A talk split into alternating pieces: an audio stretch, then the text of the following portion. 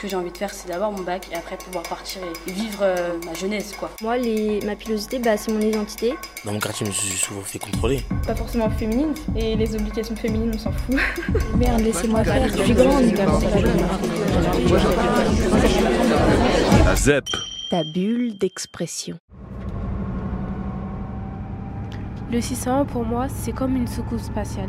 C'est le plus connu des bus qui passe à Clichy. C'est celui avec lequel tu peux changer d'univers. Tu passes de chez toi au collège. Dans lieu où tu fais ce que tu veux, à un endroit où il y a trop de règles.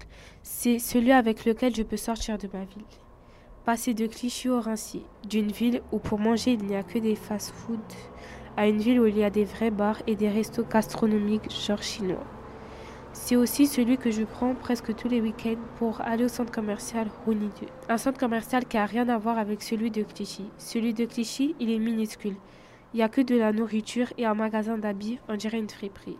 Celui de Rony, c'est le luxe. Il y a des vrais magasins, t'as envie d'y rester. Mais le 601, c'est aussi un univers à lui tout seul. Un univers qui bouge. Il y a toujours plein de monde. Comme si c'était les soldes. Il fait chaud comme à Biscarros. Mais c'est pas une chaleur positive. Il y a des poussettes comme si c'était une crèche. Il y a des valises, on dirait un aéroport. Il y a des embrouilles comme si c'était une cour de récréation. Ça part de rien. Une poussette qui gêne et ça finit en gros clash. Quand on est dedans, même quand on est loin, on a toujours l'impression d'être à Clichy. En fait, il faut descendre du 601 pour quitter la ville. Il est drôle ce bus, il nous permet de passer d'un monde à l'autre, de traverser les univers. Le 600, en fait, c'est une frontière qui se déplace. La ZEP.